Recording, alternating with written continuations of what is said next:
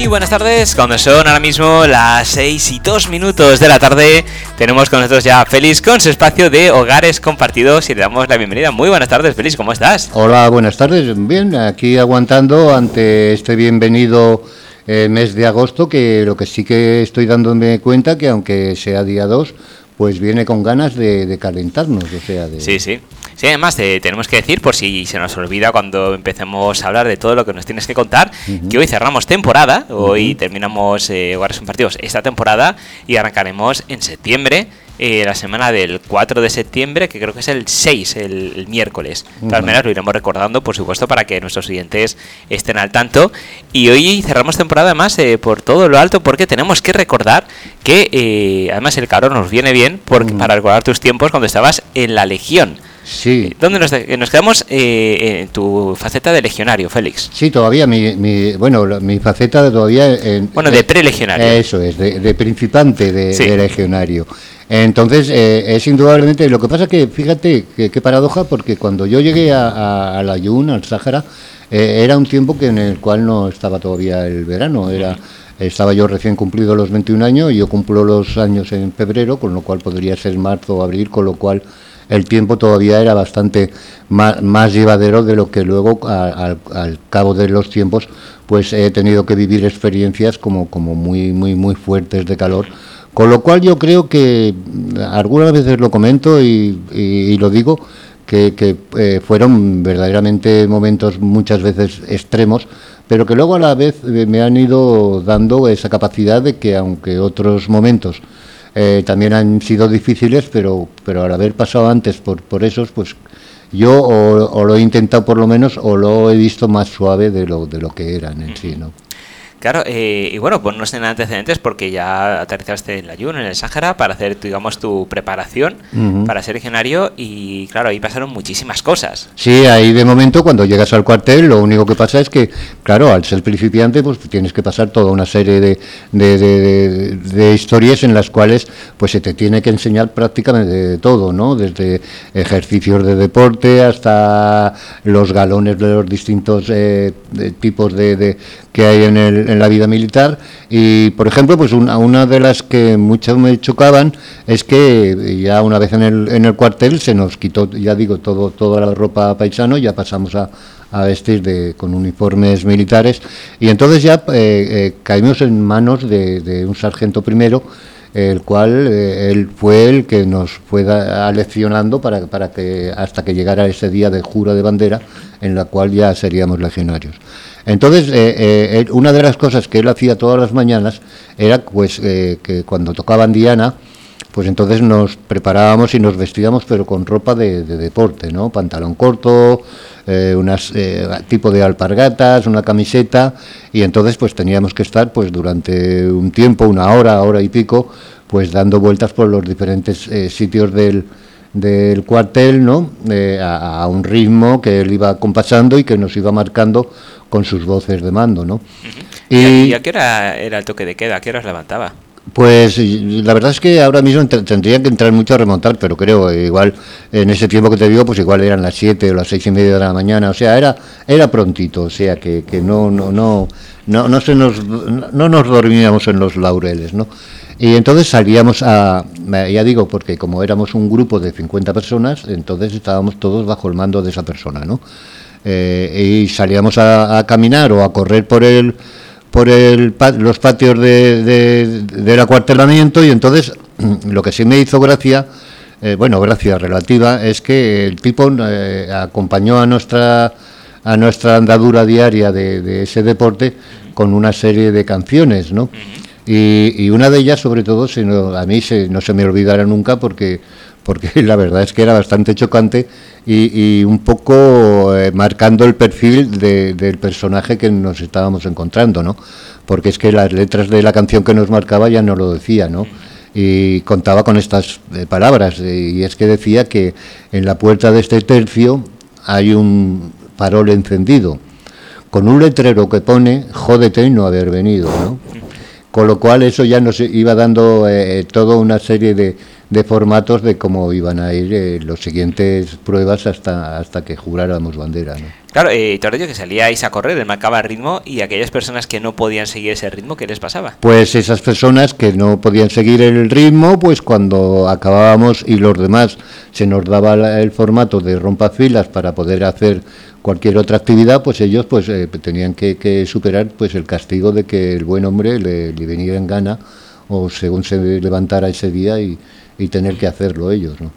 Vamos, que lo que hemos visto en series y películas de militares, eh, vamos, que, es real. Sí, sí, sí, claro, claro. Y además en un formato que no nos olvidemos que, que el cuerpo de la región es un cuerpo especial, con lo cual eh, hay muchos datos que en cualquier eh, formato del ejército pues, pues altera muchos significados, ¿no?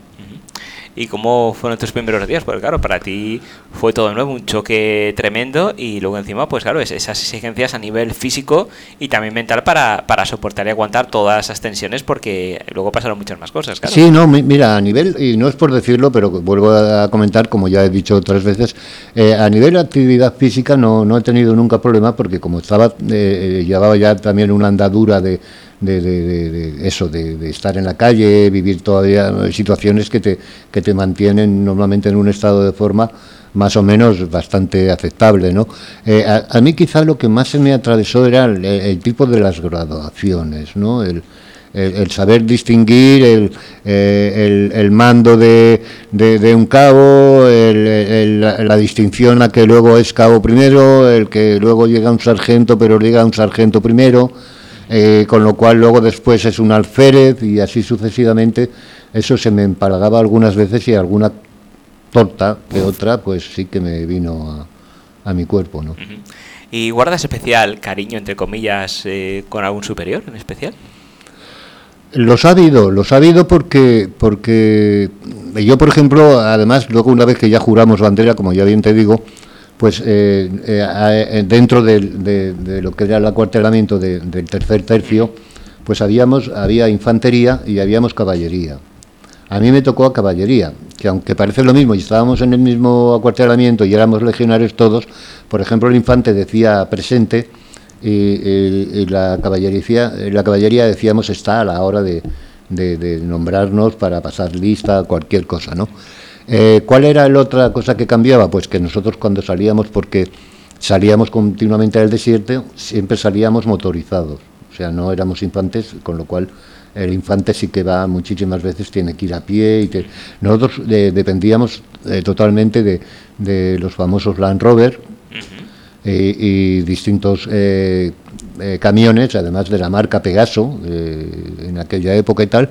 Y luego un tipo de de autometralladoras que se llamaban AML, que, estaban preparadas para andar por el desierto, no eran de cadena como las clásicas de los tanques y tal, pero sí eran con ruedas, pero claro, un potencial de rueda y, que eso ni con un tiro ni con nada no, no, no, no las causaba ningún tipo de pinchazo ni nada, ¿no?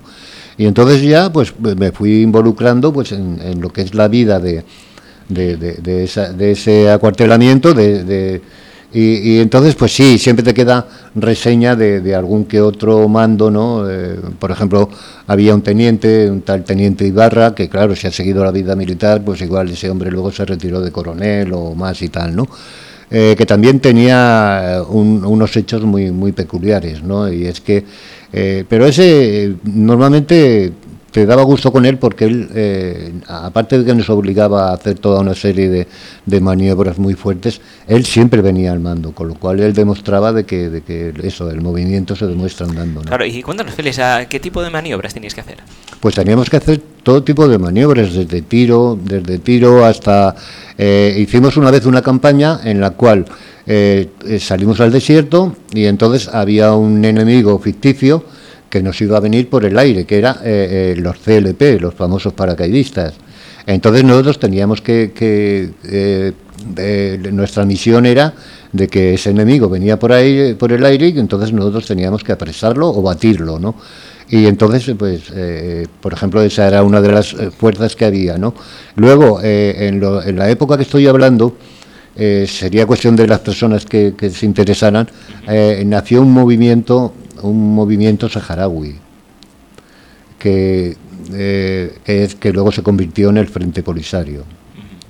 Pues ese movimiento saharaui eh, había muchísimas personas nativas saharauis dentro de los, de las, de los distintos cuerpos nacionales eh, españoles, ¿no? como pueda ser policía territorial, tropas, tropas nómadas, dentro también del mismo cuerpo de, la región.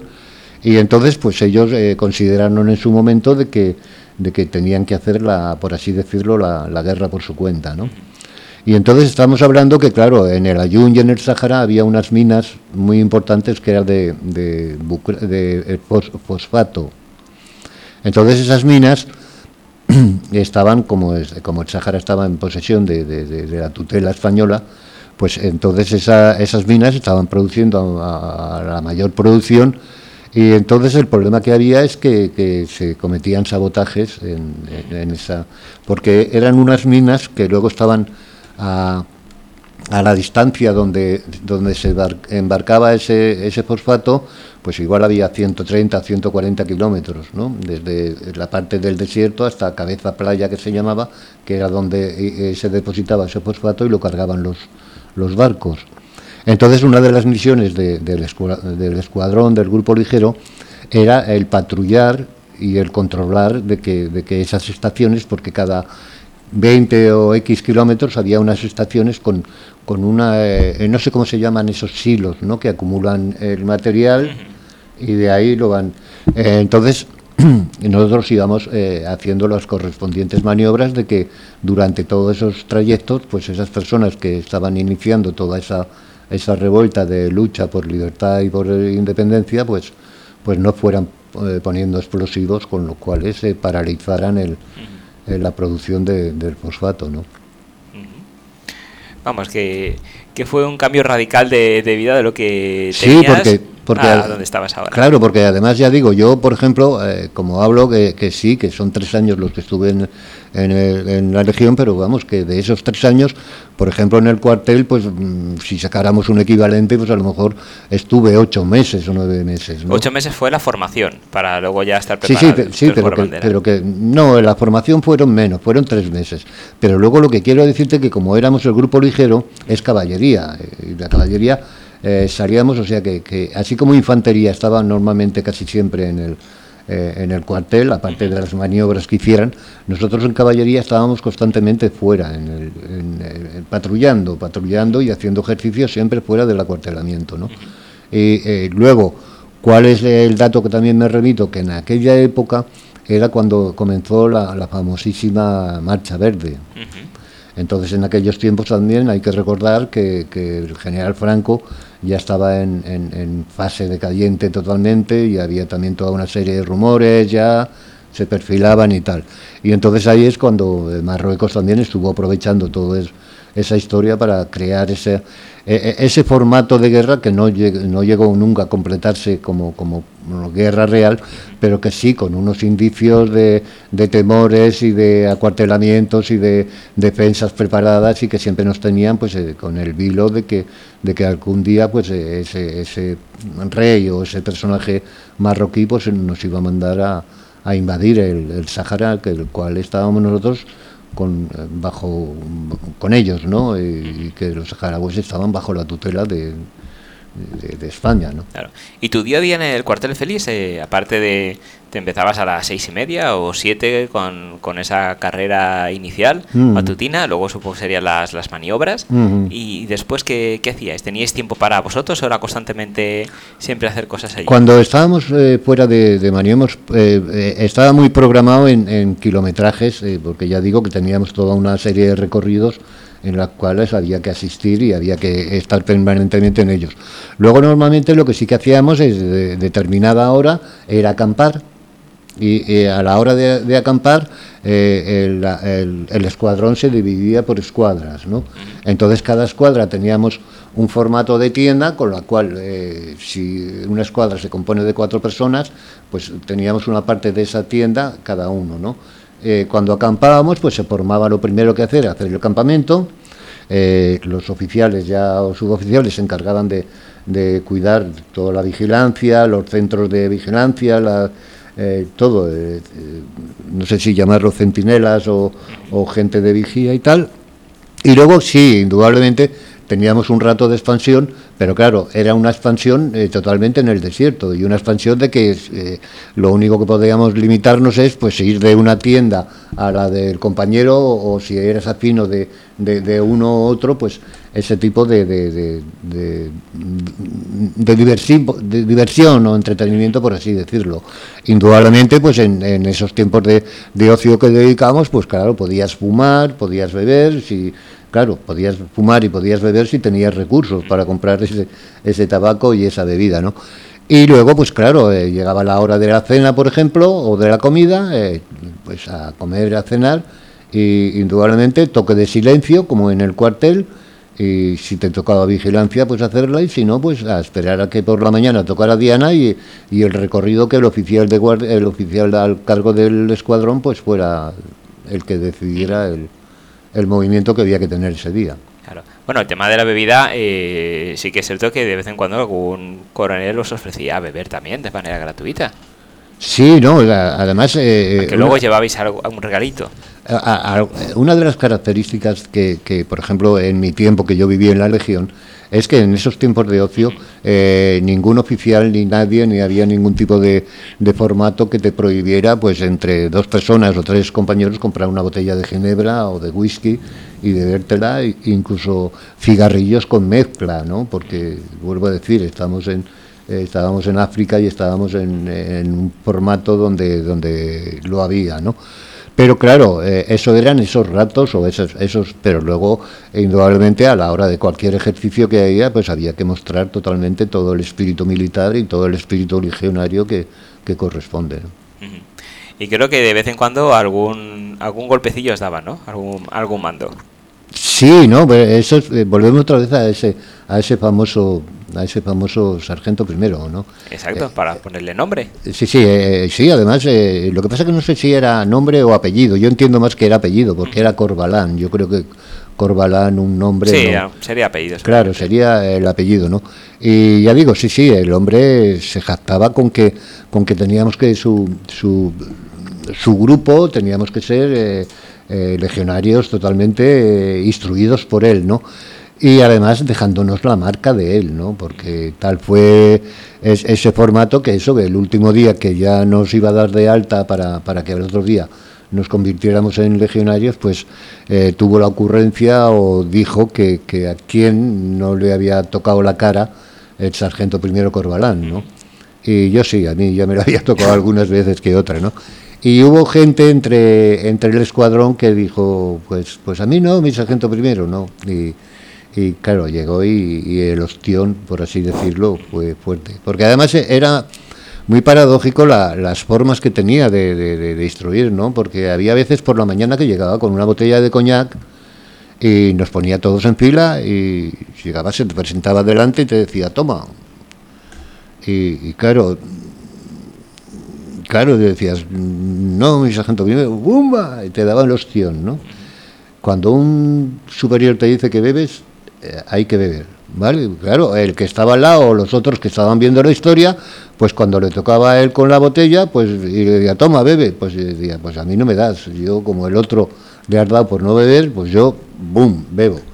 Y bebías y también te la daba, porque es que también te decía que delante de un superior no se puede beber, ¿no? Con lo cual, ya te digo, son paradojas y son anécdotas pero que, que el tipo eh, luego yo creo que consiguió sacar de nosotros ese espíritu, ese espíritu también, ¿no? ese espíritu de, de, de, decir en, eh, en, que estábamos en una situación que, que, que, había que tirar para adelante y aguantar todo lo que viniera. ¿no? Igual la relación con, o guardar, guardas de relación con compañeros de, de, la Legión, porque es como, no sé, lo que se cuenta en las películas, en las series, que los legionarios tienen como un vínculo entre ellos cuando... No, vamos a ver, yo tuve, yo tuve, pero fue luego muchos años después, ¿no? Eh, fue años después, y, y, claro, después de, por ejemplo, de pasar por eh, ciertas ciudades o sitios que yo ya, eh, en el término de esa, de esa amistad y tal, pues eh, yo sabía dónde, dónde ellos estaban, ¿no?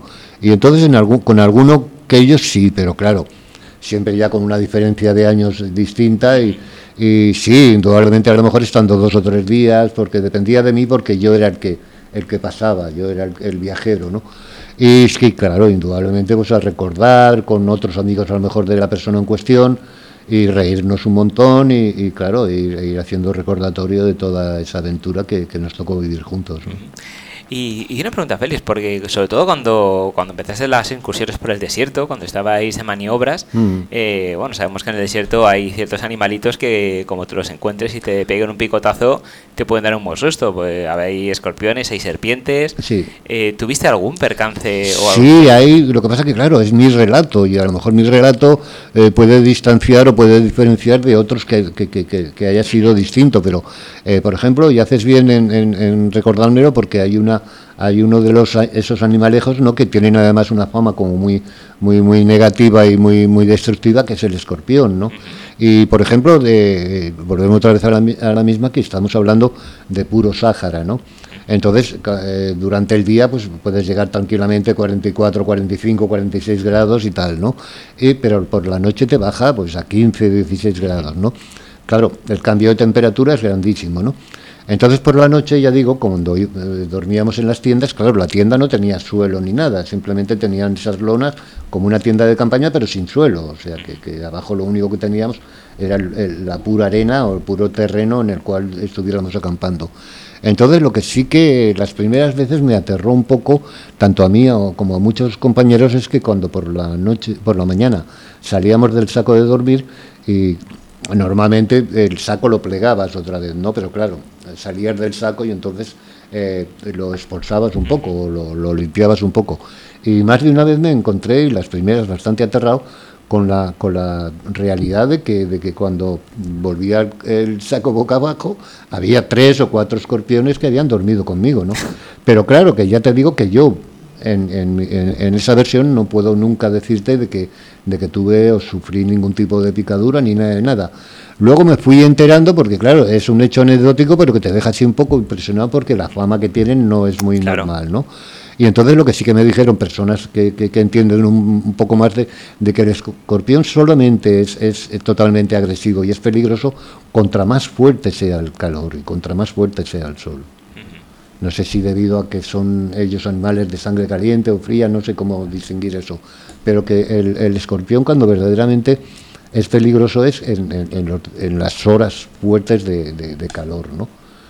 Y luego, eh, eh, serpientes. Serpientes, eh, yo también tuve una anécdota de que estábamos un día parados y, y, una de esas cosas que estaba con un compañero y me dice, mira Félix, mira, mira, mira, Y, y, claro, mira, mira qué, mira que también puede ser, pero yo creo que también lo he preguntado luego y no.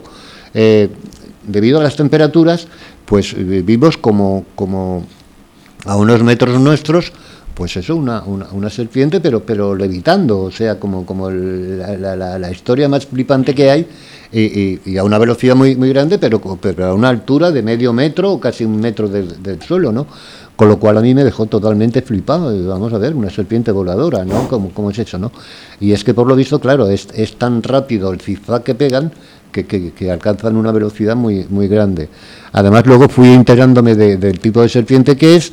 Es una serpiente saharaui o africana, eh, eh, la llaman lefa, y además tiene otra característica que es que tiene dos cuernecitos, tiene como dos, dos especies de antenas eh, no sé si es lo que les sirven para orientación, no sé el, significado o, para qué las tienen. Y luego también lo que sí pude comprobar y pudimos comprobar todo el escuadrón es que les encantan los huevos. Y más de una vez nos vimos en, que los camiones de habituallamiento, los camiones de, comida y tal, pues, pues las los cartones, porque llevábamos cajas con cartones de huevos, porque no olvidemos que como estábamos continuamente en el campo, pues se hacían las comidas y se hacía todo, se llevaban unas cocinas y se cocinaba y todo en el, en el campo, ¿no? Y entonces las, las señoritas lefas, pues más de una vez nos dejaron sin huevos, ¿no? Bueno, desde luego que como vemos muchísimas anécdotas que continuaremos eh, la siguiente temporada y bueno, la siguiente temporada mm, pues veremos si seguimos instruyéndonos o ya jugamos bandera y nos vamos a destino. Ahí marcas tú los tiempos. Sí, no, no, ya digo que, lo que pasa es que lo que sí que me gustaría es que es que las personas que, nos escuchan y tal entendieran que, que, quizá la forma eh, de yo explicar estas vivencias y tal eh, pueda parecer un poco, no sé, un poco incluso eh, de, de, eso, de, de, como no sé cómo dice la palabra, de socarrona o tal, pero no, no, es, es indudablemente es, es veraz y, y, que claro tiene esos puntos muy muy negativos o muy duros, pero que claro yo esa dureza y esa negatividad pues no eh, he procurado siempre claro. ir limándola y, y, que no sea la base de, de, de, de mis 73 años, ¿no? Perfecto, pues así continuaremos. Feliz, que pases un muy buen verano. Igualmente. Descansa y a partir del 4 de septiembre estamos otra vez de vuelta. Esperemos que ya el calor nos vaya dando un esperemos, poco de esperemos. un poco más de, de margen. Muy bien, muchas gracias, Feliz. Buenas tardes. Buenas tardes.